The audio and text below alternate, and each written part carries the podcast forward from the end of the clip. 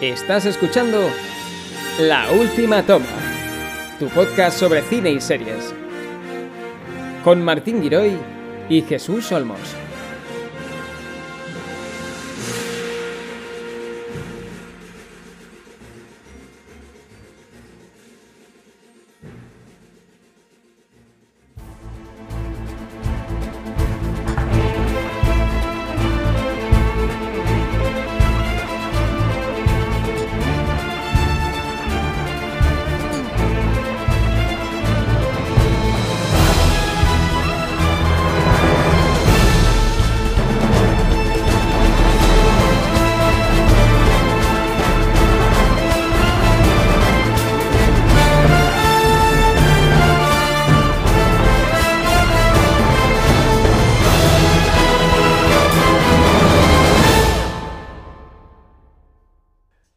Tal? Bienvenidos a un podcast más de la última toma. Eh, llevamos mucho tiempo sin grabar antes del capítulo que escuchasteis. Hace bien poco sobre películas navideñas, pero parece que justo ahora, a final de año, vienen un montón de estrenos y no puede ser de otra, de otra manera que la última toma se tiene que hacer eco de estos estrenos. Hoy vamos con una película muy especial para la persona además que me acompaña. No es una película navideña, comedia romántica, como a él en el fondo le gustaría, porque es un romántico. Jesús Olmos, ¿qué tal? Muy buenas. Muy buenas.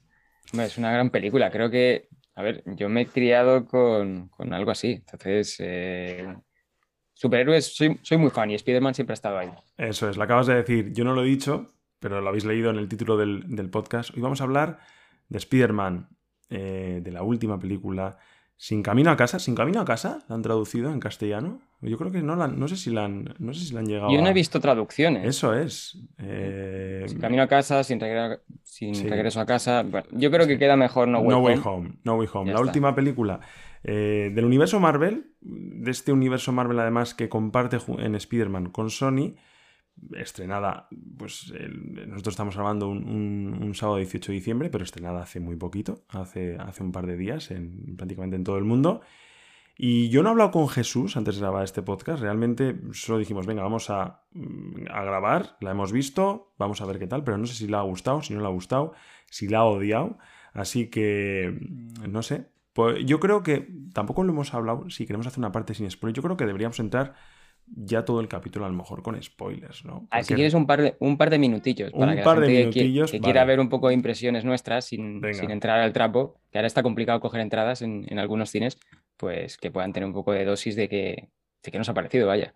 Venga, empieza tú, a ver. Primeras impresiones, sin decir nada que va a ser difícil, ¿eh? eh me ha gustado mucho, ¿vale? Me ha gustado mucho. Como todo, obviamente no puede ser 100% perfecta, pero como resumen, diría que es un regalo. Uh -huh. Es un regalo de película. Además, creo que desde mi perspectiva es, mmm, no había tenido tanto entusiasmo por una película desde Infinity War. Es más, creo que incluso he tenido más, porque incluso Infinity War no había comprado yo la entrada en preventa, pero esta sí. Tenía claro que quería verla el día del estreno. Y yo estaba entusiasmado, entusiasmado por ver una película tan esperada y, y, y bueno, que, que yo no soy de ver trailers. Yo muchas veces me pongo un tráiler y cuando ya veo que ya me gusta lo quito. Porque hoy en día los trailers casi que te cuentan la película. Y al salir del cine me he puesto los trailers y te chafan muchas cosas. O sea, yo desde aquí, en la parte sin spoilers, diría no miréis trailers. Si habéis estado, si habéis llegado a este punto, estoy de acuerdo, si habéis llegado a este punto y habéis logrado evitar eh, imágenes, trailers, vídeos, pues eh, ir directos a ver la película, sí. porque es cierto que tiene sorpresas que merecen la pena, pues lógicamente disfrutarlas mm, en, un primer momento sin saber nada. Yo comparto contigo, la verdad es que puede que efectivamente sea la mejor palabra para definirla, puede ser que sea un regalo. Yo lo he pasado muy bien. Hacía tiempo que no aplaudía en una sala de cine, que no me sentía emocionado. Es cierto eh, que también tiene eh, un recorrido, digamos, a través de la historia por una serie de películas. Es cierto que, que, puedo entender que a lo mejor no todo el mundo se emocione de determinada manera, gente que a lo mejor no ha seguido el universo Marvel, el universo Spider-Man, pero bueno, yo creo que todas, todas lo mismo, ¿no? Infinity War, lógicamente, si no habías visto las anteriores, no te llega tanto. Es un personaje, además, pues que lo conocemos desde siempre, posiblemente el segundo, tercer superhéroe. Ahí está en el ranking de tres más queridos. Batman, Superman, Spider-Man. Alguien tendrá preferido a uno a otro, pero yo creo que no nos deberíamos mover de esos tres. Eh, me ha parecido muy entretenida, con un ritmo impecable. Es difícil que te aburras. yo realmente no miré la hora en ningún momento porque es que en cada momento hay sorpresas y, y cada momento estás deseando ver qué les pasa a nuestros personajes. Creo que los actores están muy bien. Creo que Tom Holland, mm, aunque en una primera parte de la peli puede parecer que es más de lo mismo, en su sentido, no me va a sorprender nada con su actuación, pero luego da un vuelco el personaje en sí que se hace muy, se hace muy interesante. Y los demás actores, pues eh, al hilo un poco de, lo que veíamos en, películas, en películas anteriores. Así que muy positiva y, deseando ver más, seguramente, de este, de este Spider-Man yo como apunte diría, eh, hay ciertas referencias a otras películas de Spider-Man, entonces si podéis refrescar un poco las anteriores, siempre es mejor. O sea, yo, yo me hice un refresco justo antes de ir al cine porque, bueno, pues si digo, pues si hay alguna referencia o algo, digo, mejor tenerlo fresco para pillarlas todas. Entonces, claro, yo pude pillar esas referencias porque lo tenían bastante fresco. Entonces, si alguien no tiene prisa, no se come spoilers, porque esa es otra cosa. O sea, yo salía del cine, ya entraba en YouTube y ya todo lleno de spoilers. Pero en shorts, en vídeos relacionados, todo lleno de spoilers. A mí me parece muy feo. Veis que incluso mm, gente en historias de Instagram poniendo spoilers. O sea, todo muy, muy, muy bestia. Entonces, requiere cierta desconexión de las redes sociales y si logras eso, luego ya puedes ir, eh, al cine y tener la experiencia completa, que eso es, eso es lo mejor. Sin duda, es, es un, yo creo que es un peliculón en el sentido de que se disfruta. Como tú has dicho, no, no se hace lenta, eh, tiene un, gran ritmo y yo creo que está todo el rato que es entusiasmado viendo la película. Eh, dame más, dame más. Eh, y bueno, el, el guion es, está muy bien hecho y, bueno, tampoco voy a profundizar más, que para eso ya tenemos la parte de spoilers. Pues sí, pues si te parece, yo creo que podemos entrar. Ya la gente ah, que nos quería escuchar al principio a ver qué dicen estos locos sobre la película, ya hemos hecho esta introducción, ya hemos hablado un poco de lo que os ha parecido sin spoiler y ahora aviso, entramos en zona spoilers. O sea, que si, si habéis escuchado hasta aquí y seguís, es porque habéis visto la peli o sois tan, tan fans de la última toma que queréis escucharnos a pesar de lo que hemos dicho. Así que vamos allá. Eh, Spider-Man, No Way Home. Em, la verdad es que tú, yo he tenido mala suerte porque he visto, he visto trailers. No, no soy tan, tan serio como tú decir, no voy a ver nada. Y es verdad que ciertamente parte de las sorpresas de esta gran película eh, se quedan desveladas, ¿no? Sabíamos que salía Alfred Molina, sabíamos que salía El Duende Verde, William Dafoe, sabíamos que salían villanos de las anteriores películas de Spider-Man, con lo cual ya teníamos que intuir que lógicamente iban a salir más y más, eh, más y más actores y más y más protagonistas. En cuanto al principio de la película, mm, a mí es cierto que, a ver, me gusta el hecho de ver un Spider-Man como siempre cómico, guasón, pero sí que es cierto que el tono en principio no es el que vamos a ver el resto de la película, eso creo que estaremos de acuerdo, ¿no? Es un poco continuación de las anteriores, un Spider-Man, pues eso, muy, muy cachondo, muy jovial. Es cierto que para mí, y es a lo mejor la única pega que tengo en la película, la primera parte se desarrolla muy rápido. El tema del juicio, vemos a Daredevil, creo que pasan demasiadas cosas que a lo mejor es cierto que no son interesantes, es cierto que no se tiene que hacer hincapié de, de, si, de si se ha salvado del juicio, si hay un juicio popular, pero es cierto que pasa demasiado rápido. Sí, yo pensé que le iban a dedicar más tiempo. Eh, o sea, que iba a tener un poquito, no sé, eh, cierto protagonismo, el, el juicio, pero no, no, tenía nada, no sé. A mí, y bueno, la, aparición de, Daredevil, que el mismo actor Charlie Cox de la saga esta de, bueno, de la serie de, Netflix, no sé qué pasó en tu sesión, pero en la mía gente aplaudió. Sí. o sea, quiero decir que, y mira que aparece muy poco, yo pensé que tendría más tirada pero no, es, casi incluso un cameo. No sé, eh, por, lo que se veía un poquito en los trailers o en los teasers, porque he intentado encontrar los teasers otra vez, porque me parece que habían hecho un poco de juego de hacer, cosas, hacer ver cosas en los trailers que en realidad no eran, pero no los he encontrado. Yo pensé que tendría más presencia el tema del juicio, o que sería más importante o, tal, pero no. Eh, la verdad es que han ido directamente, a ver, el metraje o dura muchísimo, entonces tenían que ir un poco al meollo. Pero, pero bueno, lo que sí que tiene es como mucho humor, ¿no? O sea, creo que es la película de Spider-Man con más humor que he visto hasta la fecha. Sí, sí, no, hay... Eh, pero es un humor que está bien, que está bien cogido, ¿eh? que está bien hilado. No está, no está a lo mejor mm, cogido por los pelos. O sea, realmente yo, yo disfruto y me río. Y es que además, sinceramente, creo que Tom Holland tiene una vis cómica que, vamos, que, que, pega bien con el personaje. A lo mejor pensamos en Toby Maguire, en Andrew Garfield, los anteriores Spider-Man, y puede ser que esta serie de bromas, tú imagínate una broma, una ris, un, cualquier chiste de estas últimas películas, la llevas a ese actor y no te pega, ¿no? No, o sea, son actores como más dramáticos, como, como otro tipo, digamos, acostumbrados a otro tipo de papeles. Tom Holland yo creo que desde el principio lo estamos viendo en este tipo de, pues bueno, de, arte, de, de, comedia. Lógicamente son películas de acción, pero, pero Spider-Man es, es sobre todo comedia. Solo hay que ver cómo acabó, que yo no sé si te pasó, que estuve viendo el final de, del anterior Spider-Man, Spider-Man eh, Far From Home, justo acaba la película eh, Spider-Man llevándose las manos a la cabeza porque le han sorprendido, han descubierto su identidad y, sale. sale Jonah Jameson. Claro. En gran pantalla, el Jonah Jameson eh, de la primera película de Spider-Man de los 2000, lo único que sin pelo. Eh, y ahí dice, no sé qué, primicia tal, Peter Parker es Spider-Man. Y ahí, pues, acaba la película y nos deja a todos con el hype. Entonces, claro, se lleva las manos Peter Parker a la cabeza y dice, no vamos a, decir una palabra, dice, no mejor, y justo se lleva. Entonces es como, ya terminas como, ostras, es que, que me ha es Muy cómic, ¿eh? Es muy cómic, es muy cómic, eh, totalmente. Respecto a la primera parte, bueno ya, ya, sabemos que pasa lo del tema del juicio, que ya lo hemos comentado. La llegada de, de Spider-Man a, con, Doctor Extraño, ¿no? Doctor Strange. Mm. Es cierto que a lo mejor eh, a Benedict Cumberbatch le he visto un poco, eh, en algunas ocasiones, no es su mejor actuación como Doctor Strange. O sea, es cierto que a lo mejor el, personaje mm, no sé si está del todo bien escrito, ¿eh? en mi opinión. O sea, es cierto que es necesario, pero a lo mejor es que no estamos acostumbrados a verle tan poco, ¿no? Enseguida, en muchos momentos, desaparece de la acción. Eh, nada más llegar le vemos con esa sudadera en ese, en ese, en ese casoplón que tiene lleno de hielo. Es como, me ha sacado en algún momento de la película. Pero bueno, Benedict Cumberbatch siempre es... También tiene un toque de humor, ¿no? O sea... Sí.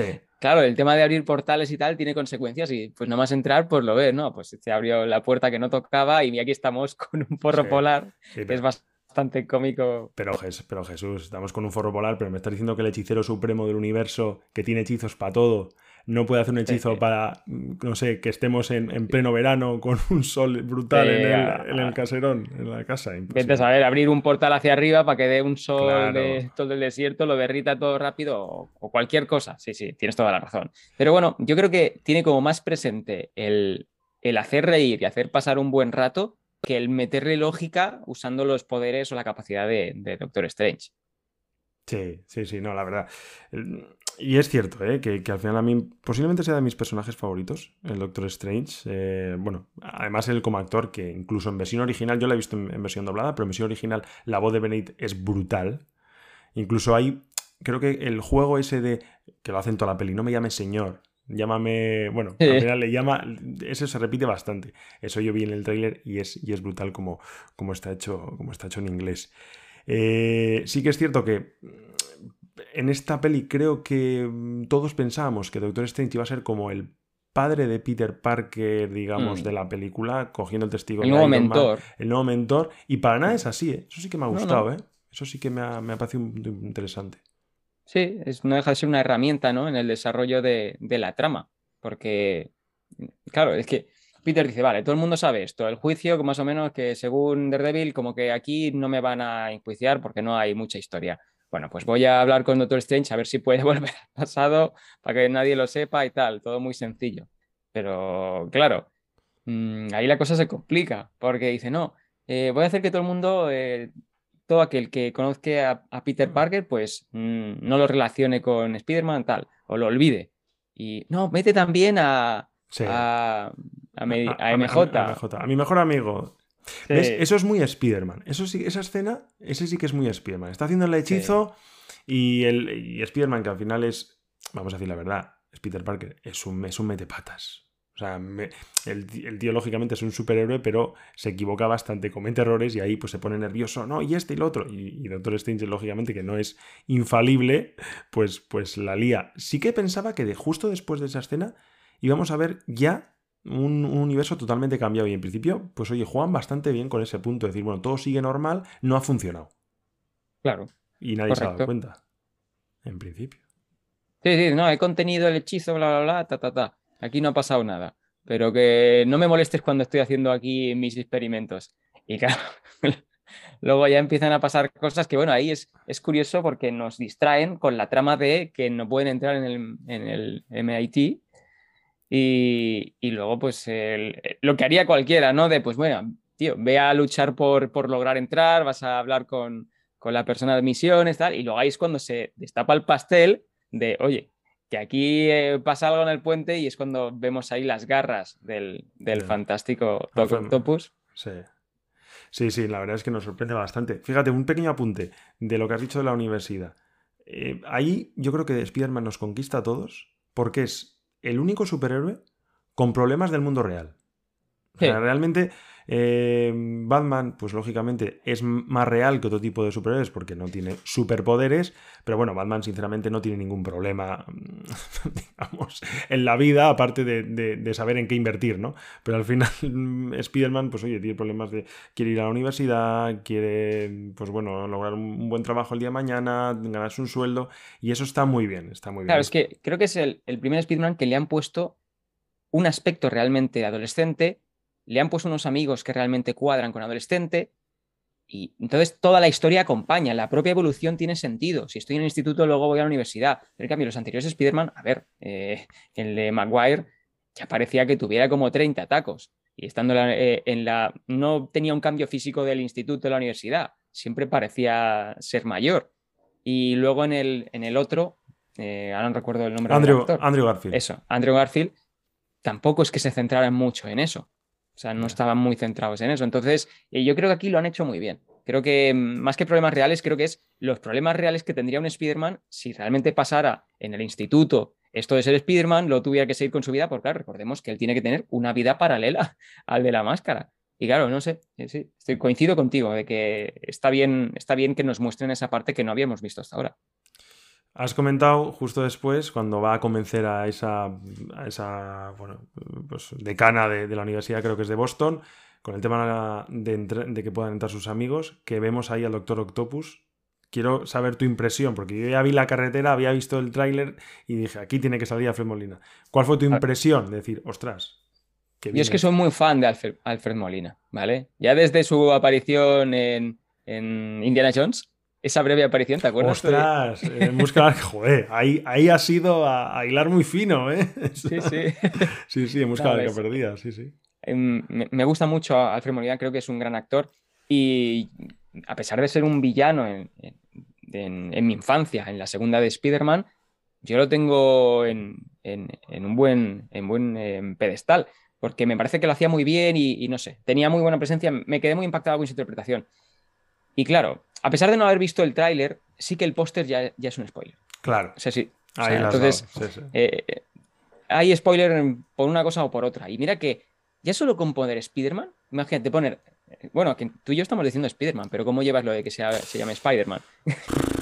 Es que toda la vida ha sido Spider-Man. Es que claro, yo lo entiendo, ¿eh? O sea, yo creo que nos costó pasar de Google a Google, pero Spider-Man, Spider-Man, yo no sé. O sea, que lo entiendo, ¿eh? yo creo que lo decimos mal y lo sé, pero es como eh, un error que llevas arrastrando toda la vida y que ya lo relacionas con la infancia, ¿no? Que ya no es algo que quisiéramos cambiar. Pero bueno, ellos ya en las películas ya se hacen referencia a Spider-Man. El siguiente, pues paso, el siguiente paso será Apple, pero bueno, eso lo dejamos para, otro, podcast. Os digo que ya incluso poner eh, eh, Spider-Man, fondo en negro, sin nada más, habríamos ido al cine igual. Habríamos hecho la preventa igual. O sea, ya, ya solo con los rumores que se estaban filtrando, y, que el propio póster ya fuera así, en plan, no te cuento nada, ven por curiosidad, yo creo que también habría tenido su parte de, de, marketing interesante. Pero bueno, volviendo al tema, em, claramente ya se olía que iba a aparecer porque se, veían las, los brazos estos robotizados, pero en ese momento de ese hola Peter, o sea, es, tremendo, es, tremendo. A mí, mm, yo estaba como un niño chico, porque claro, es que estaban eh, apelando a mi, a mi yo más, más, infantil, ¿no? De, hace, hace bastantes años. Y, no podía estar más que, más que entusiasmado. Que yo soy un gran fan de las películas que tienen escenas de acción diurnas. Esto ya lo hemos comentado eh, en este podcast. Y para mí eso yo lo agradezco enormemente. Vale que sí que luego comentaremos que tiene bastantes escenas eh, nocturnas, pero todo lo que es ver acción, lanzar coches, tal, que creo que está muy bien y ver a Spider-Man con, con, el traje este que, que, tiene así como un poco eh, con nanotecnología, que parece incluso robotizado, que tiene cierto toque al traje de Iron Man, creo que queda muy bien. Creo que queda muy bien.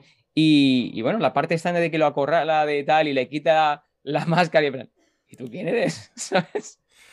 Claro, es que eso es. Eso está muy bien, lo de tú quién eres. Para todos aquellos que hemos visto las películas, mm, nos dicen, eh, no es tranquilo, eh, no te pierdas. No hemos cogido al mismo actor para hacer de lo mismo eh, como un nuevo villano. Es otra cosa. Y eso está muy bien. Porque, si, me dicen a decir, ah, por fin te encuentro, y dices, ostras, pero este ya lo vi. Lo que tú dices de apelando a la nostalgia, es increíble que mm, hayan traído al mismo actor para hacer el mismo personaje en una película como Spider-Man 2 en su origen del año 2004. Anda que no ha llovido. Y está muy bien Alfred Molina. ¿Eh? Han hecho ahí un trabajo de maquillaje, no, sé lo que, no sé lo que han hecho, que es cierto que, pues oye, pues en la cara, las facciones se le notan más arrugas, pero creo que está justo en el punto ideal. Y a lo mejor dentro de unos años, pues hubiese cantado un poco más, aunque vete tú a saber con el, con el CGI, con estas cosas. Sí, con lo que ha eh, hecho Marvel tampoco descartamos nada, ¿eh? Sí, hombre, todavía, todavía queda ver. Hemos visto a Michael Douglas rejuvenecer en Ant-Man como mil años. sí, también es cierto a ver cuándo vamos a ver eso con un actor realmente con peso en la trama que salga muchos minutos, pero bueno, eso ya, ya veremos en, el futuro. No, la escena del puente es, es, brutal, el tema del traje, de cómo le quita. Es cierto que le vence, en mi opinión, muy rápido y muy fácil al Doctor Octopus realmente tampoco tenemos un metraje de 5 horas como para... Mm, no hay tiempo. No hay tiempo. Hay que recortar. Hay que, tema. hay que recortar. Es cierto que eh, antes, en las eh, luchas que hemos visto de Spider-Man con Doctor Octopus, que vimos en Spider-Man 2, la, película de Sam Raimi, mm, todo, durante toda la peli está intentando vencer al Doctor Octopus. Aquí directamente, gracias a la nanotecnología, pues yo controlo tus tentáculos y, y hemos tardado dos minutos. Es cierto, luego además, que cuando lo capturan... Eh, se, se, chotean un poco de él. Eso sí que ah, a mí me sacó un poco decir, ¿cómo te llamas? Eh, Otto Octavius. Es como un, villano mítico, no solo de las pelis, sino, del, sino de los cómics. Que verse vilipendiado de esa manera, anímicamente. Claro, pero también tienes que ver que son las adolescentes, que incluso claro, porque estén en la edad del pavo, ¿sabes? O sea que hay que hacer un poco el tonto y, menospreciar cosas importantes, que es lo que hace un adolescente. Eh, restarle miedo a las cosas que deben tenerlo. Sí, Sí, sí, no, no, no, ya te digo, es, pues bueno, a lo mejor acostumbrado ahí a, ver. No, no, yo te entiendo, ¿eh? que también me duele la patata en plan, no le restes valor a este tío que, la batalla de Spider-Man 2 cuando estaban contra Spider-Man en el propio edificio, ahí con las garras, todo eso, eso fue brutal y la del tren fue brutal, o sea, que hablamos de un villano que, que es en condiciones, pero claro, como este Peter Parker no tiene ni pajarera idea quién es, solo ve a un tío con brazos robóticos y que lo ha pillado como en 10 minutos, pues claro, en el momento que le dicen el nombre dices, pues se escojonan ahí. Sí. O sea, eh, entiendo las dos partes, ¿eh? Sí, sí. Lo de la escena diurna, lo, vamos, lo entiendo completamente lo que dices y yo también lo agradezco, pero es que encima tenemos de todo, porque también la siguiente escena es, eh, cambiamos, digamos, de escenario, pero también tiene que, digamos, mm. que luchar contra, contra villanos y esta vez sí que es por la noche, que no está mal hecho, porque así vemos a, a Electro, ¿no? Con todos sus rayos, etcétera. Efectivamente, es que eso está hecho por eso. Claro, claro, para, para que destaque más, ¿no? Claro, es que tú imagínate que esto lo tienes que hacer mm, de día. ¿Cómo lo haces para que no parezca cutrillo el Electro. Porque en, la película de, Spider, de Amazing Spider-Man 2, que sale Electro, eh, se le ve como muy azulado y a mí no me acabo de convencer. O sea, cuando está ahí como mucho, no sé si la recuerdas o no, pero tiene como mucha carga eh, de energía y se, ya se ve azulado y, y no me acaba de convencer. En cambio, aquí ya no es tan azulado, sino es más iluminado. Entonces, esto tiene mucha presencia y queda muy bien en escena cuando es de noche. Cuando es de Hmm. noche estás en un sitio donde no se ve. Y yo creo que por eso lo han hecho. Y entonces, siempre que veo que hay una escena que es nocturna en esta película, claramente es porque va a salir Electro. Y si no, no puede tener presencia. Y aquí es un puntazo que eh, vuelve Jamie Foxx como Electro y, Oh, yeah. y sí que Jamie Foxx parece que no pasan los años. Es que es Tiene negro. la misma yo, cre- yo pinta. creo, yo creo que los negros envejecen en otro tiempo, ¿eh? porque podemos poner mil ejemplos de, de- de gente afroamericana que, que envejece muy lentamente. ¿eh? Tenemos también a, a Will Smith por ahí, Sí. que, que también tiene su edad y no sé. Sí. Yo, y bueno, también hablamos de, de personas que, que se mantienen el físico, ¿eh? porque no es lo mismo alguien que se cuida a alguien que está rollo Denzel Washington, que vale que hace pelis de acción, pero ya tiene esa barriguita que no creo que haga mucha dieta o mucho ejercicio, que entonces ahí se nota más. Pero, pero bueno, sí, él está en, en- en forma perfectamente. Y además que yo venía de ver recientemente la de Amazing Spider-Man 2, entonces yo sabía cómo estaba en esa peli Jimmy Fox y lo veo aquí y digo, joder, yo qué, ¿dónde firmo? Está ¿Sabes? igual, está igual. Eso es un crack, Jamie Foxx. Desde- yo ya te digo que no veo casi diferencia con el Jamie Foxx eh, que vimos en la película y el Jamie Foxx que vimos, por ejemplo, en Collateral, que fue su primera película, un poco, yo creo que, digamos, dándose a conocer al gran público, esa película con, Ah, con. Tom Cruise, que a mí me flipa. Eh, también vemos ahí en esa escena al hombre de arena. Que fíjate que ahí, nos, ahí ya empezamos a ver cosas de dos universos juntos, ¿no? Hemos visto a Jamie Foxx, que es de Amazing, hemos visto al Hombre de Arena, que es de Spider-Man 3, creo, ¿sí? ¿no? La Correcto. de Tobey Maguire. Sí. Y, y es cierto que es un villano que tiene eso aquel, ¿no? El tema, de- del tema del, del hombre de arena por esas espectacularidades, ¿no? Cuando se transforma esos avalanchas de, de arena, si, si me apuras. Y también la batalla es cierto que dura realmente poco, pero yo creo que poco lo que tú dices, por- porque es que vamos a presentar un montón de gente, todavía queda mucha tralla por venir Claro, y no queda, y no queda Lo mucho único- tiempo. que has dicho que villano, pero el hombre de arena aquí no es villano. Bueno, sí, es cierto. Claro, porque la película de Spider-Man 3 termina bien y termina como que eh, Spider-Man le quiere ayudar, porque el otro pues no es malo porque sí, tiene un fin. Entonces, como aquí ya están retomando eh, esa- ese tipo de relación que ya tenía con Spider-Man, que acabaron bien. Entonces, claro, el otro, eh, este Peter Parker flipa en plan, ¿y este por qué me ayuda? ¿Sabes? No, que yo te cubro mientras tú intentas pillar a este de, de las lucecitas. Y claro, ahí eh, me, me parece que es un buen detalle, que es como, bueno, como terminó bien con Spider-Man, por eso aquí, con este Spider-Man, que él se piensa que es el mismo, pues le echa una mano. Sí, es cierto. Es cierto que, que- que, bueno, y luego también vemos precisamente lo que tú dices, eso de eh, malos y buenos, luego vemos que hay una fina línea que separa Mm. lo uno de lo otro, ¿no? Ahora, ahora, Sí. ahora si quieres, si quieres entramos, entramos en harina, porque, mira, no lo hemos comentado, pero ¿qué te pareció la entrada? Pues hemos comentado ya tres, vale, villanos entre comillas Hmm. tres seres traídos de otras películas. ¿Qué opinaste del Duende Verde? El verle primero con esa máscara llegar al puente, porque sé que se le ve fugazmente, creo que fue en la escena también del puente, Sí, ¿no? pu- pura nostalgia. O sea, es, es Willem Dafoe me parece que es brutal. Y, y bueno, aún no lo habíamos dicho, pero el que mantengan los actores de doblaje, Eso eso es- es oro. Eso es oro. Y eso hay que, hay que decirlo aquí, hay que aplaudirlo y mis, mis felicitaciones a los actores de doblaje que hacen un gran trabajo. Y a mí me encanta. O sea, mm, es que imagínate, imagínate que ya me fastidió, me fastidió que JJ Jameson no le dobla al mismo. Hmm. O sea, Sí, es cierto Mm. que a lo mejor no es, un pro- no es un actor o no es un personaje más bien que tenga un peso gigante en la trama, pero sí que se agradece a lo mejor que vuelva a recuperar su voz original. Pero, por ejemplo, verle a Alfred Molina, a, Dan- a William Dafoe con, su, con la voz que ya la tenemos hecha de haber visto varias veces las anteriores películas, pf, eso yo estoy de acuerdo. Que hay muchas veces que no sabemos si, oye, el actor, lógicamente, a lo mejor no está para doblar, o ha podido fallecer, o ya bueno, directamente... yo lo he comprobado, ¿eh? Está vivo. Tiene Mm. 72 años, Ahí está, pero ya está vivo. Labor O sea, de investigación en la última toma, para que luego Sí, digan no, porque aquí- es que me parecía que lo hacía increíblemente bien. Bien, ¿Verdad que hemos visto a JJ, J. Simmons, eh, que es el actor que interpreta a Ah, Jameson, que tiene otros eh, actores de doblaje y que lo hace muy bien. Pero como este, que lo hacía en Luis Marco, creo que es el, el que también salía en Hospital Central, eh, lo hacía tan bien en, la- en las películas originales, bueno, las primeras películas de Spider-Man, que le daba esa sensación de, de- de JJ Jameson.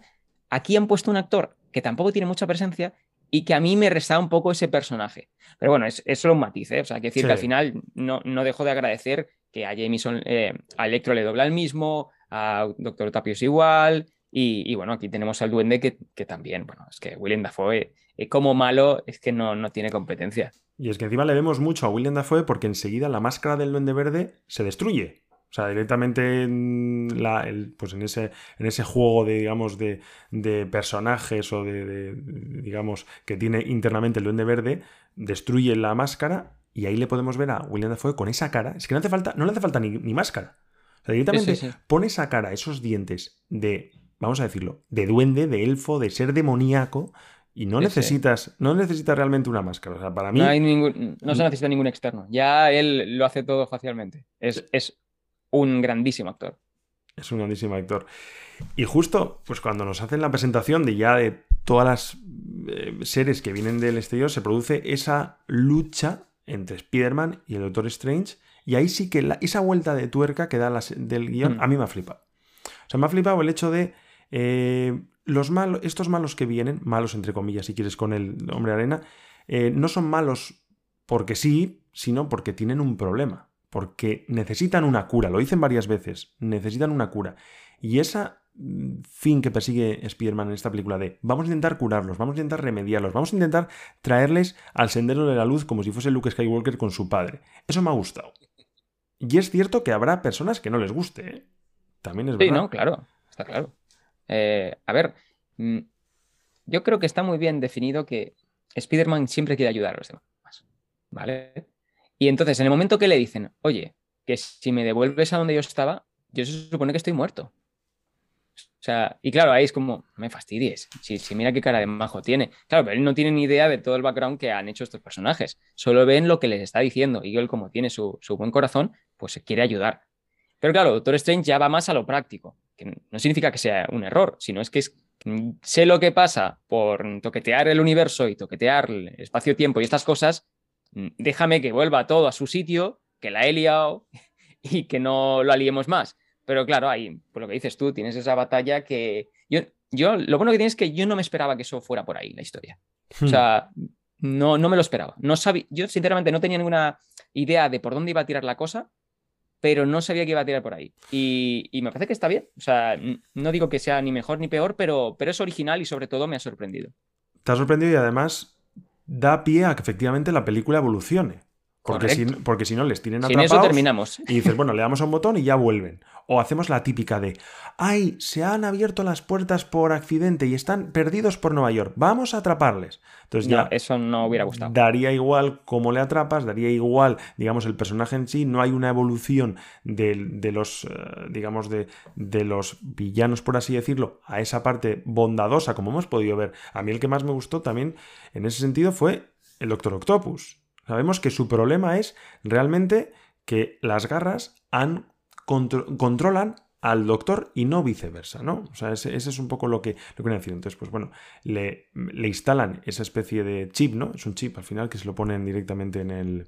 En, ah, bueno, un, matiz que no hemos nombrado que también está el, el lagarto. Ah, el lagarto, efectivamente. Lagarto de, de Amazing Spider-Man 1.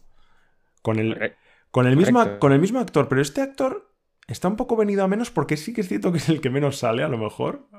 A mí eso me dolió un poco, ¿eh? No por mí, sino por el actor. Que es como todos tienen como mucha presencia y la poca presencia que él tiene la tiene como lagarto. Eso es. No como el Dr. Connors, de verdad. Entonces, eh, a mí me dio, me dio pena, ¿eh? Pero, pero bueno, entiendo que es que, no se puede dar a todos. Igual estaba rodado, pero había que recortar en metraje, ¿eh? que no lo sé. Pero vamos, que a mí si me dan una versión extendida, yo como loco me la pongo ahora, ¿eh? Sí, sí, sí. a mí también me gustó mucho el personaje y es cierto que, sale bastante menos en comparación con los otros. Te comentaba ese mm. cambio del, Doctor Octopus que sí que me moló y vemos un Doctor Octopus además totalmente diferente. Que eso también es raro, ¿no? Ver un Octopus bueno. Lo vemos tal y como es. porque si, no olvidamos, la, Spider-Man 2 era un doctor que tenía buenas intenciones, tenía a su mujer que le apoyaba, o sea, era un doctor bueno que, tenía una buena relación con Peter, que incluso podía parecer que podía ser como un mentor también eh, en, ese ámbito profesional para Peter. Pero ¿qué pasa? Que en este invento, pues ya sabíamos que la máquina se apodera de él y solo piensa en destruir, en, ver lo peor de las personas y tal. Y claro, cuando corrige eso Peter, pues ya vemos realmente cómo es el, doctor. Y a mí, me, a mí me encanta. Y sobre todo que, que el cambio que hace en la expresión facial realmente te lo crees. Te lo crees sea, totalmente. Que está muy bien, que ya no solo Willem Dafoe sabe hacer eso, sino que vemos que aquí Alfred Molina también sabe hacerlo. Muy bien. Joder, es que es- eh, vamos a poner la película por, por las nubes. Sí, lo que pasa es que evidentemente no todo podría salir bien, porque efectivamente con Alfred Molina es todo un éxito, pero luego vemos que con otros no, pues no es tanto éxito, ¿no? Sí. O sea, sale mal. Y ahí vemos pues la muerte también justo después de tía May, de esa Marisa Tomei, que en principio, Sí. al principio, yo creo que estamos de acuerdo que en el inicio de la saga Holland mm, no nos pegaba nada como tía May a priori, estamos acostumbrados a una persona mayor, pues de, a lo mejor un poco despistada, que no se entera muy bien del- de las cosas, eh, pues ve- cuida de su sobrino, le quiere con locura, pero lógicamente no tiene ese peso en la trama, como puede haber tenido esta Marisa Tomei, sobre todo en esta última película, animándole precisamente a, a Peter Parker a intentar, lógicamente, eh, ayudar a estos villanos, ya que a priori se merecen una segunda oportunidad, ¿no? Según lo que, lo que sostiene tía May. ¿Lloraste con, con la muerte de Marisa Tomei, de tía May? Eh, se me pusieron los ojos un poco vidriosos, pero no, no cayeron lágrimas. Eh, igual si hubiera estado solo en casa hubieran podido ser solo un desparrame, Ah, sí, ¿eh? pero mm, en el cine no, no pasó. Pero debo decir que creo que es mm, la peor escena de la película. Y no hablo de la, de la muerte, quiero decir, eh, en ese momento no entendía por qué había que, matarla, pero cuando empiezas a analizar el personaje en sí, entiendes que tiene que tener una pérdida importante, o sea, y que la vea el espectador. Entonces, todo Spider-Man conlleva siempre eh, presenciar eh, cómo un ser querido fallece. Pero no me gustó cómo lo hicieron.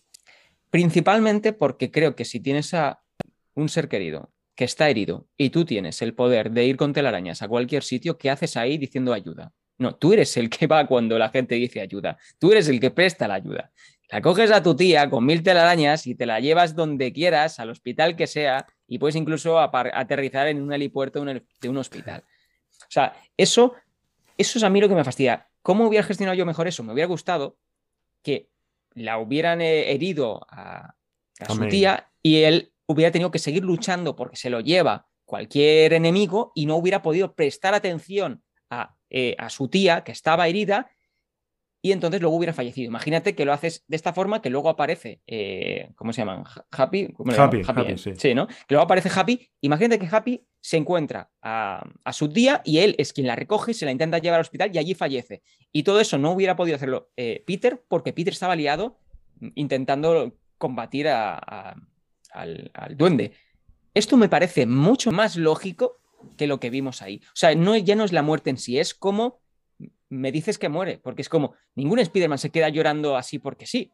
O sea, tienes que, si tienes poderes, tú te vas a intentar salvar a esa persona que quieres. Aquí no lo hicieron y creo que es el mayor error de la película o el único error que puedo ver. Sí, hombre, aquí yo creo que es cierto que, como hemos dicho, la película tiene que avanzar y, y es, posiblemente ahí hubiesen dedicado demasiados minutos. A mí lo que no me gusta es la resolución de la muerte, ¿no? Esa, creo que se pone de pie como en varias ocasiones. Espera, vamos, no, no puedo. Espera, que, que ahora tampoco. O sea, no. Muy raro. Eh, muy raro es como no sé. Sí. ¿Y ahora dónde se supone que van? ¿Y qué ha pasado? ¿El duende se ha ido? ¿Le ha alcanzado en la nave? No me acaba de a mí de convencer. Es cierto que se quitan un personaje importante que si, lo ten- si, si pensamos en el resto de la película, en el resto de la trama, pues evidentemente iba posiblemente a ser una carga o difícilmente su, su personaje iba a poder tener una resolución acorde a todo el resto de película. Pero bueno, eh, es- estoy de acuerdo, puede ser de la- lo que menos nos haya gustado de la película. Pero bueno, estamos de acuerdo que posiblemente a partir de ahí viene lo que más nos ha gustado. Que es, Efectivamente. Ahí que se es- nos olvida rápido. es ese, cam- es ese cambio, es el, el tono de la película que se vuelve más gris, se vuelve un Tom Holland totalmente desatado, eh, un Tom Holland eh, con rabia, porque siento que él ha intentado hacer lo que decía su tía, él ha intentado eh, cambiarles a estos, a estos villanos y, y ha visto que no solo no le ha salido la jugada, sino que un ser querido, con este caso tía May, pues lo ha pagado con su vida, ¿no? Entonces vemos, eh, vemos en ese punto la llegada de las mayores sorpresas de la película, ya vamos a decirlo. Nuestros, nuestros amigos Andrew Garfield y Tobey Maguire, que aquí Claro. sí que la sala se vino, la mía por lo menos, se vino abajo. Yo es cierto que ya olía que podían salir por cosas. No vi, ni- lógicamente no sale ningún tráiler, es un secreto que lo han guardado muy bien. Pero yo me ha sorprendido, en mi caso, me ha sorprendido un montón estos dos personajes en el sentido, pensaba que iban a ser simples cameos. De en plan, ah, mira, ahí está Toby Maguire, ah, para está. Tienen, A un, ver. tienen un peso en la segunda parte de la película brutal que yo no me esperaba. Me parece que está muy bien hecho. Sobre todo, eh, no hay que olvidar que es que le dan peso a su, a su amigo, al amigo de Peter Parker, que es quien intentando, pues, llámame con Peter, ¿no? Con que, que tiene lo- los anillos de, Doctor Strange, puede abrir estos portales, que me parece muy bien, porque es como, no intento ir a buscarlos, sino que por error, otra vez la vuelvo a liar, pero esta vez para bien. Y claro, empieza a... eh, A mí me parece que está muy bien, so- incluso el orden. Vemos ahí a Andrew Garfield que entra ahí, que me parece que está eh, increíble, porque, bueno, es que Andrew Garfield tiene una forma de interpretar que, que es incluso muy cómica. Y, y claro, luego que tenemos a, a Tobey Maguire, en mi cine la gente estuvo aplaudiendo muchísimo. Yo fui uno de los locos que no paraba de aplaudir. Y mira que sí que me comí un spoiler porque creo que fue por Instagram o algo, que se publicó una foto en la que había tres perchas y las tres eran los trajes diferentes de Spider-Man. Entonces, claro, ya como que ya se intuía de que iba a aparecer. Pero lo que dices tú de un cameo, a mí me hubiera decepcionado ¿eh? que solo fuera un cameo. En plan, hey, hola, tal. No, no tiene sentido. O sea, si abrimos estos multiversos y tenemos aquí a los villanos de otros universos que estos mismos de Spider-Man ya han vencido, lo normal es que echen una mano. es Ostras, que es lo más normal del mundo. vale, vale, pero tú realmente. Yo, posiblemente me hubiera sentido decepcionado eh, o, o por lo menos una sensación de quiero más.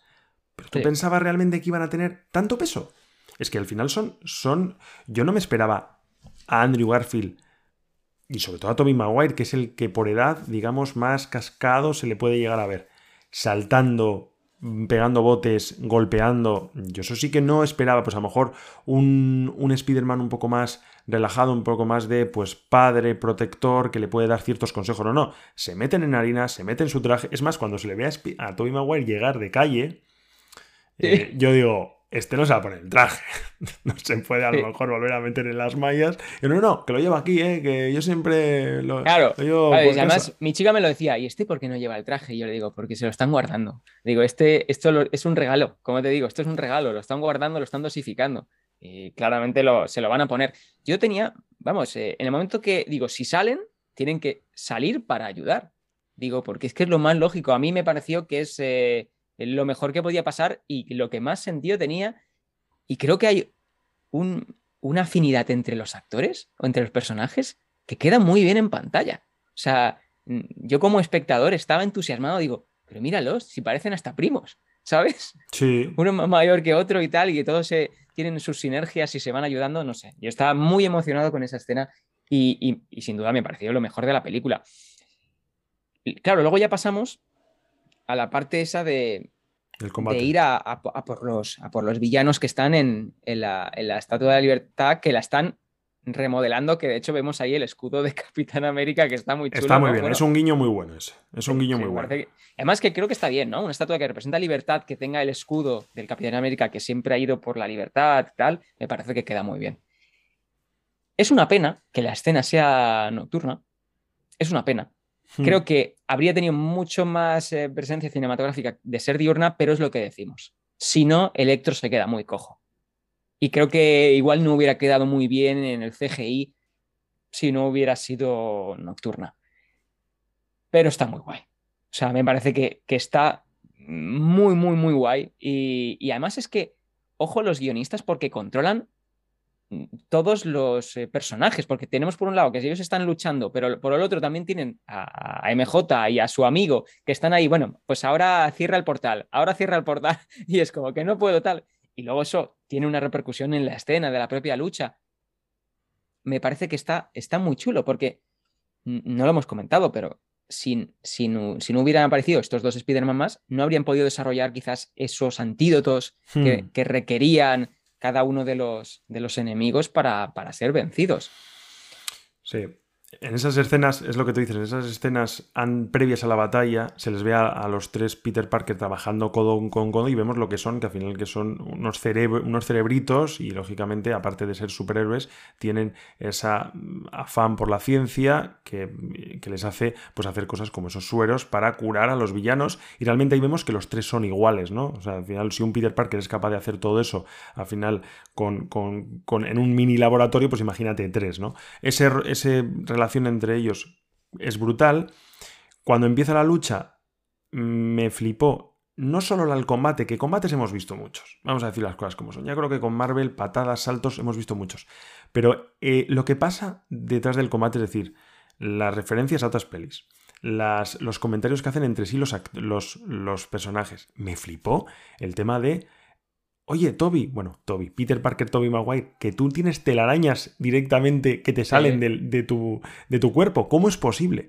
Eso me parece increíble. O sea, es un juego que en la primera película Sam Raimi yo creo que no se quería comer la cabeza. Es decir, no vamos a, explicar que Spider-Man se fabrica sus propias telarañas. Directamente las tiene. Vamos a pegarnos esa pequeña licencia. No sé si en algún No, pero es que yo creo que lo que estaban haciendo, incluso en esa escena cómica, es ya explicárselo al, al espectador. Claro, es que eso es perfecto. Es que lo hace claro. supernatural. Sí, sí. Y, bueno, cuando, cuando vemos a, a Tobey Maguire que está empezando a estirarse la espalda, es que es lo más lógico del mundo, que ya tiene una edad, que ya le está destrozando, ¿qué tal? Ah, vale, que aunque las, arañas o el poder parte de, de Spider-Man es que se autorregenera, pues le puede doler la espalda, que ya son muchos años, son muchos balanceos y tal, y cuando comparten en plan problemas los tres, ah, sí, a mí me pasa esto, no sé qué, no sé cuántos, y cuando le cruje la espalda el, Andrew Garfield, Andrew Garfield le dice, no, te lo coloco tal. O sea, e, e, el cine estaba flipando en plan, ¿pero qué está pasando aquí? No nos lo podíamos ni creer, pero era una escena tan cómica, pero que queríamos seguir viendo. Sí, es lo que tú dices, sobre todo natural. Sobre todo, o sea, no, es, ostras, que, que no pegan actores venidos de otras películas. Pues precisamente lo que hacen es darle argumento a la película y darle, digamos, una mm, situación en la saga brutal. Porque es que estamos diciendo que tenemos tres pelis de Sam Raimi, Spider-Man 1, 2, 3 con Tobey Maguire. Tenemos otras dos de, Andrew Garfield. Y parece que, antes de ver esta película, hace unos años, bueno, son películas que tuvieron un final, que al final, lógicamente, Tobey Maguire ya se cansó de ser Spider-Man y llegó Andrew Garfield, no les salió a lo mejor en taquilla como querían con este Spider-Man y llegó Tom Holland. No, no, no. Evidentemente eso se desarrolló así, porque fueron las razones por las cuales, lógicamente, dejaron de ser Spider-Man, pero es que ahora vamos a darles argumentalmente en pantalla un final y un sentido. Entonces vemos que, que Spider-Man de Tommy Maguire tiene una continuación que es esta y Asombroso Spider-Man de Andrew Garfield tiene otra continuación que es esta y todo confluye en esta película. Y a mí eso me encantó. Y, y aquí es el, punto en el que te digo, entiendo que haya gente que a lo mejor en la peli le pueda defraudar, estoy hablando de espectadores muy jóvenes, que a lo mejor la, película, la primera peli de Marvel que han visto ha sido Thor 2 o Iron Man 2 o alguna de estas, y, que hayan llegado aquí y dicen, eh, ¿y qué me están contando? Porque ahora hay tres, ¿no? Pero lógicamente los que hemos ido a ver al cine, que, eso también tiene tela, ¿no? Que hayamos podido descubrir todo esto en la gran pantalla, las, hmm. originales, pues es un, es un regalo, efectivamente. Sí, sí, sin ninguna duda, sin ninguna duda. Yo lo que sí tengo que decir, para mí, la de las mejores, voy a decirlo, la mejor escena, la que me emocionó más. Y ahí sí que no me puse de pie para no impedir la visión a la persona que tenía atrás, porque mi cine estaba petado. Pero la, escena que más me cautivó o que más me emocionó fue cuando Andrew Garfield salva a MJ. Hay una escena en la cual en la Estatua de la Libertad Mary Jane cae al vacío y mm, el Spearman de ese universo, Tom Holland, no llega, no le llega a salvar. Y es una escena que yo la había visto en el trailer y es idéntica al final de Amazing Spider-Man, la de Andrew Garfield, cuando Emma Watson, no, perdón, Emma Stone, Gwen, eh, cae al vacío y no le consigue salvar. Y aquí va Andrew Garfield, se lanza y le salva. Porque y sabe lo que es. Claro, y eso es un fanservice, pero está que te cagas. Total, sí, sí, sí, sin ninguna duda. Es como, yo no pude, pero no me va a volver a pasar y no voy a dejar que otro pase por lo que yo paso. y, ahí está, o sea, sí, sí, estoy contigo. Pero es que y ver la, la cara de cómo está él de destrozado porque le recuerda lo que pudo haber hecho. Y claro, pero es que encima lo bueno es que argumentalmente no es una imitación. Que podías decir, mira, Mary Jane se cae eh, porque la ha empujado mm, el villano de turno que toque en esta película y Tom Holland le ha salvado. Mira, han querido hacer el guiño. No, no, no, no. Si aquí es la continuación. Pasó una vez, me pasó a mí, Andrew Garfield, no quiero que vuelva a pasar y te voy a salvar. Para mí, a mí ya me tuvieron. Ahí ya Bravo, bravo Sony, bravo Bueno, pues a mí donde me, tocaron también, que, lo veía un poco predecible, pero que me gustó, es cuando ya eh, tiene como que, que, De hecho, primero luchan con, el, electro, tienen el, lagarto, tal, y como cuando más o menos está controlado, pues viene el, duende. Eh, que de hecho, yo no sé si está hecho a propósito y tal, pero hay dos versiones de duende. Está el duende verde y el duende. Y yo creo que aquí, Mm. en el traje que viene, el propio, eh, el propio mm, Willem Dafoe, creo que ya es como el duende. Porque tiene como una especie de capa y tal. Sí. Y eso la llevaba el duende. El duende verde no llevaba capa. Entonces creo que no sé si están haciendo ahí un guiño a, pues mira, eh, ahora que estoy en este universo ya he, he evolucionado a, e- a este nivel y tal, que me parece que está guay y es digno de, digno de mencionar. Pues ya cuando lo tiene como acorralado, que, que, que Peter está en plan, pues a, a tomar por saco todo, me lo quiero cargar, y vemos a, al que tiene que ser, que es Tobey Maguire, que ya es un Spider-Man, que ya es, ya es senior, que ya sabe de qué va la historia, y le frena y le dice, y le mira con cara más fraternal que puede haber eh, en un Spider-Man, en plan, sé lo que estás pasando, sé lo que tal, descarga tu ira, que yo te sostengo, y luego bajamos esta arma y no lo matamos. Pero claro, ahí es cuando, ¡pum!, le clava eh, la espadita el, el duende desde atrás, que ahí creo que todo el público se encogió, ¿eh? Se encogió, pero también es cierto que lo, te pones a pensarlo y, pero si Spearman no puede morir de esa manera, ¿no? O sea, se puede regenerar. Es cierto que, que dices, joder, ha muerto tía May, Toby Maguire creo que no va a tener, digamos, un futuro muy, muy largo en esta, en esta saga. Yo creo que ha venido en plan homenaje. Tranquilamente se lo pueden cargar, o sea, es posible.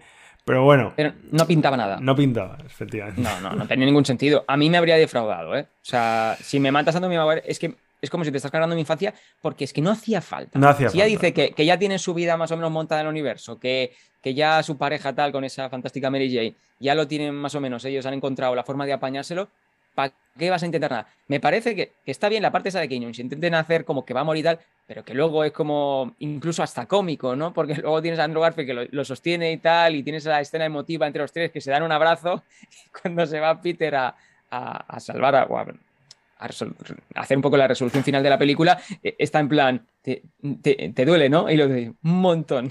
Y claro, te da ese toque de humor que claramente yo descarto que cualquier tipo de, de fallecimiento. No sé, me parece que es que es muy, muy redonda. Muy redonda esa escena y, y la película y la forma en la que nos han traído a los personajes. Sí, sí, no, Claro, hay- que luego aquí- 10.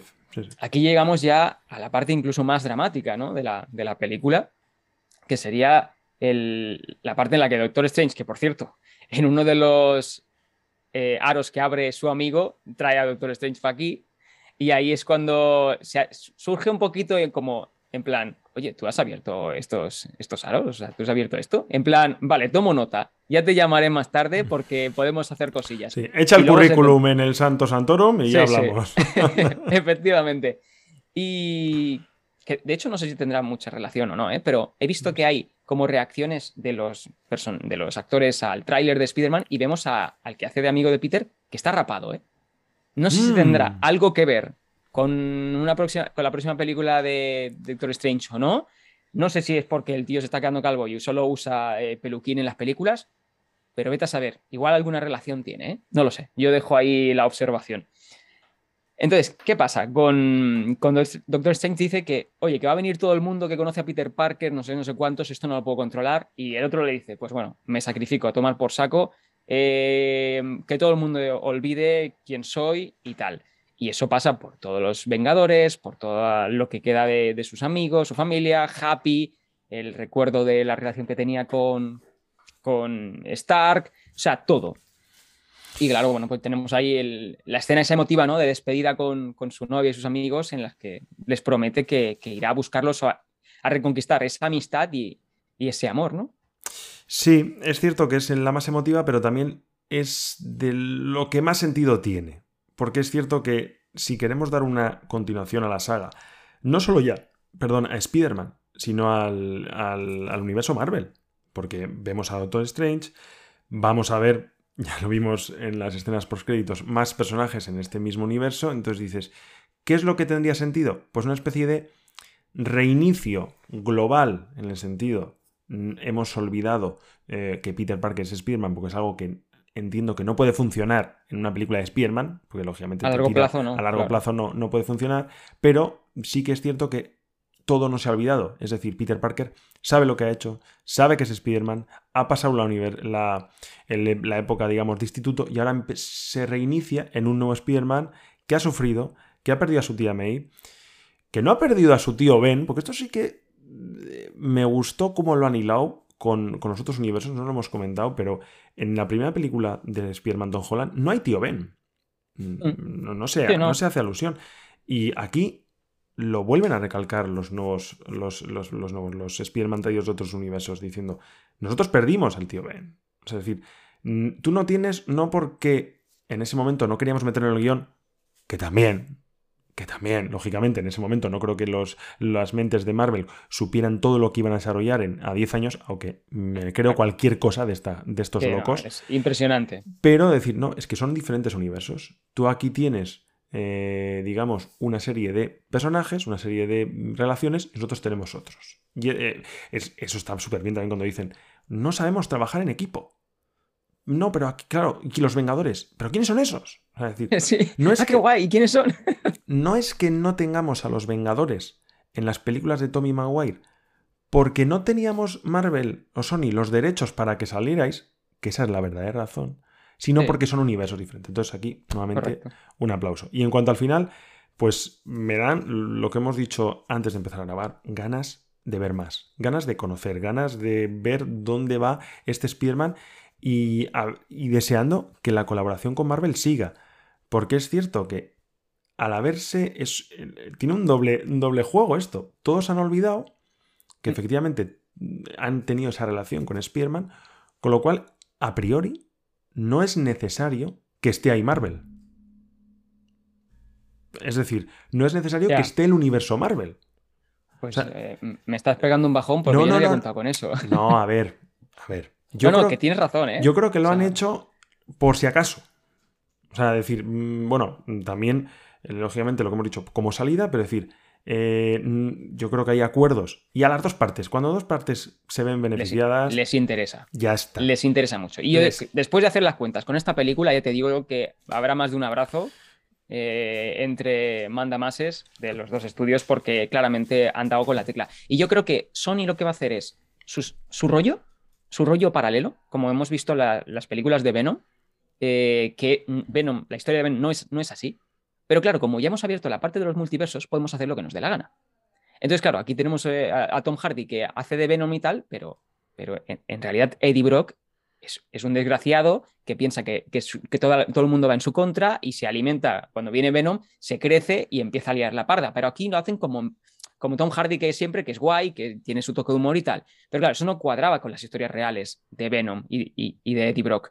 ¿Pero qué ha pasado? Porque claro, tú viste la última de, de- de Venom, ¿no? No, la última no la he visto, justo. Pero Vale, bueno, pues me la, puedes, puedes No, no te voy a estripar nada, pero lo importante es que hay una escena post-créditos en las que él, de repente, está en un hotel y acaba en otro hotel diferente, en como una especie de playa o lo que sea, y no entendíamos nada.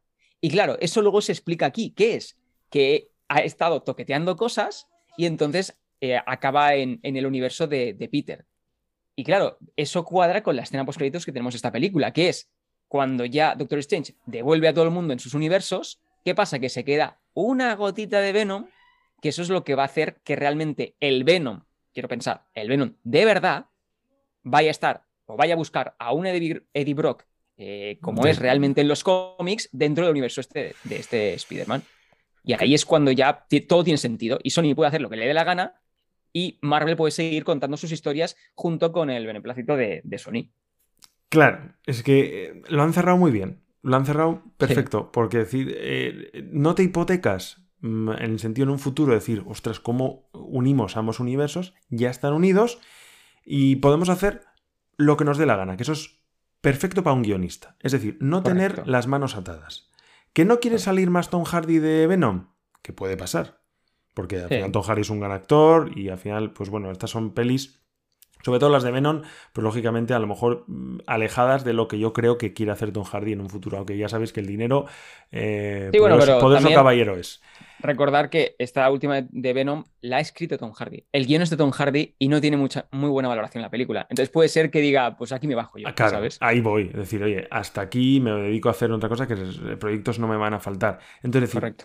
Claro, ¿qué hacemos? No hace falta volver a tocar el, universo Tom Hardy, porque ya está, digamos, en ese universo paralelo en el cual Tom Hardy ha acabado su mm, recorrido. Pero es que tenemos un Venom que podía haber surgido de repente en el Marvel, en el eh, MCU, en el, en el universo Marvel, Hmm. y no tampoco hubiese pasado nada, ¿no? Yo creo que la gente no hubiese dicho, pues fíjate, ya te han dado, ya te han plantado la semilla para que esto pues florezca en posiblemente en un Spider-Man 4, que yo lo- no quería darte el bajón de decir que ya no creo que vayan, yo creo que lo que tú hemos dicho, van a ir de la mano Marvel y, y Sony, porque les combina a los dos, pero por lo menos decir, no tenemos que estar en- o no tiene que estar apareciendo Spider-Man continuamente en todas las pelis que les apetezca. Es decir, ahora viene mm, eh, Doctor Strange, el multiverso, el halo. No, no, vamos a, a sacar a Spider-Man porque nos gusta. No, no. No tiene sentido argumentalmente porque Spider-Man ya lo dejamos cerrado. Ahora Spider-Man lo vamos a utilizar cuando a mí Sony me dé la gana. No sé, Claro. o sea, a lo mejor es una A ver, visión. eh, tal y como termina la película, claramente es lo que dices tú, pueden reiniciar la saga. Eso tiene sentido que la productora, no sé qué chica importante del, del- estudio, confirmara que esperan hacer tres películas más con este Tom Holland. Claro, cuando ves la película tiene sentido, porque dices, vale, es que todo el mundo ha olvidado. O sea, ahora mismo Peter Parker está alone in the dark, está solito y, y no sé muy bien ni cómo va a pagar. eh, bueno, sí vemos que se va a una habitación, que tiene que tal, pues empezará, yo que, creo que empezaremos a ver ese Peter Parker de voy a hacer fotitos, las voy a vender, voy a vivir una habitación desastrosa, voy a ser eh, Spider-Man por las noches. Y ahora con este toque de que me ponen aquí a Venom, ahí es cuando ya, como estoy trabajando como de, fotógrafo, pues puedo coincidir en, en el edificio con ese Eddie Brock del que tengo que competir a que haga fotos o del que voy a tener cierta rivalidad y luego llega Venom, lo mete tal. O sea, es como reiniciar o incluso ser un poco más fiel a lo que vimos en la serie de los 90 de Spider-Man, esa gran serie. Hmm. Pero claro, a mí miedo me daría de que solo dejen ahí o, o que empiecen a separarse del universo de Marvel, cosa que no me gustaría, ¿eh? No, O sea, vale. Y, y yo, en mi corazón, ¿qué quieres que te diga? Mm, me da que Doctor Strange no debería olvidar Peter Parker. Mm, O sea, eso de hago un hechizo, pero que también me afecte a mí, siendo yo el mago, es un poco raro. O sea. me- bueno, no, no te- acabo de. No te han dicho que lo olvida él. En principio han dicho todos, pero ahí lo han dejado. Es que es lo, bueno, que no, no, se han, atado de pis y manos. Bueno, pues te pueden decir, no, yo hice el hechizo, o he hecho un contrahechizo, yo qué sé. O ahí... O me, me- me he hecho un escudo para que a mí no me afecte, no lo sé. Pero me refiero que me resulta un poco raro, ¿vale? Por todo el poder que tiene y tal, me, me resulta un poco raro. Pero, pero bueno, eh, entusiasmado, ¿eh? Con lo que van a hacer. Entusiasmado con lo que van a hacer. O Sí. sea, sin ninguna duda. O sea, y además, bueno, recordemos que también Sony tiene la de Morbius, esa que lleva aplazando Sí. no sé cuánto tiempo, que es otro igual. Es otra película que se han inventado, pero que eh, Morbius nace también en, en el, en el universo de Spider-Man con unos personajes que están dentro de, de la trama de Spider-Man, pero aquí no. Entonces, bueno, ¿veremos algún Morbius dentro de lo que es este Spider-Man que nos ha dejado ahora? Eh, pues no creo. Pero puede ser.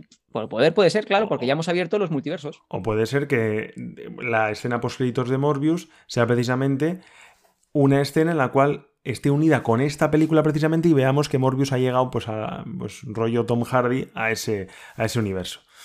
No sé, no, la, la verdad es que, la verdad es que, ya por ir terminando, que tampoco vamos a la- a alargarnos, yo creo que le hemos dado un buen Sí, sí. repaso a la película. ¿Comparas cómo hacen las cosas en, en Marvel? ¿Cómo lo tienen estudiado? Porque yo hay veces que últimamente veo películas y digo, qué poco trabajo, qué poco trabajo de guion, qué poco trabajo a la hora de pensar las cosas. Aquí, precisamente, te puede gustar o te puede no gustar. Te puede hacer gracia, te pueden molar las, las escenas de acción, pero yo sobre todo veo trabajo. Planificación, sentarnos en una mesa y estar horas y horas hilando todo. Y eso es de agradecer. Y fíjate que, en, por ejemplo, Batman, Superman, que yo lo voy a decir, como superhéroes me gustan más, simplemente porque he crecido con, con sus películas, nada más. Yo eh, cuando, cuando, era, cuando era joven impresionable me- no había Marvel, había ese tipo de películas. Hemos tenido un Batman con Michael Keaton, hemos tenido con, con Ben Affleck, eh, seguro que me dejo alguno con Val Christian Kilmer, Bale. con Josh Clooney, con Christian Bale. Y eran historias independientes. Bueno, aquí nace y como, pues como Ben Affleck ya se sube a las barbas, me- lo, quiero, lo quiero cambiar. O Val Kilmer, no me gustan esos morritos, fuera. O Josh Clooney va a vender café, pues mm, que ahora venga otro. Y eran demasiado independientes y era lo que requería realmente el guion que habían preparado. Pero es que aquí, en principio, no allá. tenían idea, posiblemente cuando empezó el universo Marvel, de traerlos de vuelta y lo han conseguido traer y con buena nota. Así que, para mí, un 10 en ese, en ese sentido. Sí, sí. Y bueno, sin olvidar lo que están haciendo en las series, ¿eh? También. O sea, mm, quiero decir que yo justo antes de ir al cine vi el último de Ojo de Halcón. Y sí que, bueno, puedo hilar ciertas cosas por donde quiere ir, ir Marvel y me parece que está, está haciendo, no sé, es que no sé si es una obra maestra de, de- trabajo, ya no solo es el contenido en sí, sino cómo lo están hilando, todo, que no parece que esté metido con calzador, sino que parece que, es lo que dices tú, que se han sentado, se- no han hecho un DC, de venga, tenemos que sacar superhéroes y juntarlos. No, aquí, o sea, han contratado a gente buena, están desarrollando una buena historia y lo que nos separa. Porque claro, yo estaba un poquito eh, así con bajón, digo, porque después de Infinity War o Endgame, ¿qué nos depara en, el universo de, de Marvel? Pero vemos esta de Spider-Man, vemos cómo lo han hilado todo, vemos cómo están sacando también series muy buenas, pues yo sigo, sigo teniendo fe en Marvel y estoy disfrutando muchísimo, como no hacía eh, tiempo que disfrutaba de, de- de contenido de superhéroes. Y con la dificultad añadida de que tenés un montón de productos a la vez. Que a lo mejor, Correcto. si tuvieses. No, es que vamos a sacar Spider-Man no Way, no, No Way Home en 2021 y llevamos trabajando 2018 y nos vamos a concentrar en esa. Y no te saco nada más. No, no, no, no. Es que en todo ese tiempo has tenido un montón de películas de Marvel. Has tenido WandaVision. Has tenido Loki. Has tenido eh, Falcon and the Winter Soldier. Has tenido ahora Ojo de Halcón, que la empecé justo a ver ayer. Ya llevo dos capítulos. Es que te voy a dar San Lee. Te voy a dar series a tu tiplén para que no te aburras. Y no es que no te aburras. Es que además tenga todo sentido. Que tienen que- muchos superhéroes y saben cómo explotarlos. Esa es la historia. Dicen, a ver, ¿cómo podemos ap- aprovechar eh, superhéroes tal? Lo de Shang-Chi, a ver, eh, es un superhéroe que no se conocía, pero que lo han metido ahí, que ha caído muy bien, que tiene una de las escenas que ha tardado rodar un montonazo Marvel, porque el otro día vi un documental de cómo se tardó a rodar una escena y es impresionante lo que tardaron en hacer todos los planos, cómo tuvieron que hacerlo todo. O sea, hay un trabajo ahí y un desarrollo impresionante que es digno de aplaudir y, y yo quiero que te diga, yo siempre que pueda iré al cine y, les daré mi dinero, que ya se lo doy en la plataforma de Disney, porque me parece que están haciendo y me están haciendo pasar un gran entretenimiento. ¿Qué es eso? O sea, yo puedo tener un mal día y me veo una, una serie, una película de estas y yo luego me encuentro mejor. O sea, luego estoy mejor, más animado, tal, y eso, eso no tiene precio. Así que mi enhorabuena a Marvel y, bueno, Disney y que sigan, sigan por ahí porque, porque tienen ya a un, a un fan de, de lo que están haciendo. Está claro, que sigan por ahí, como tenéis que hacer todos vosotros, seguirnos en la última toma, porque vamos a venir con más cosas, vamos a ir con sorpresas. Eh, se, acerca fin, hilado. se acerca fin de año, ya, soy como, soy como las mentes de, de- de Marvel. Eh, se acerca fin de año y vais a tener seguramente algún capítulo antes de que, de que hagamos esa bienvenida al 2022. Nada más, Jesús, un placer como siempre. Ir al Un cine, placer, Martín. disfrutar. Nos vemos. Totalmente. Cuidaos Chao. mucho. Chao.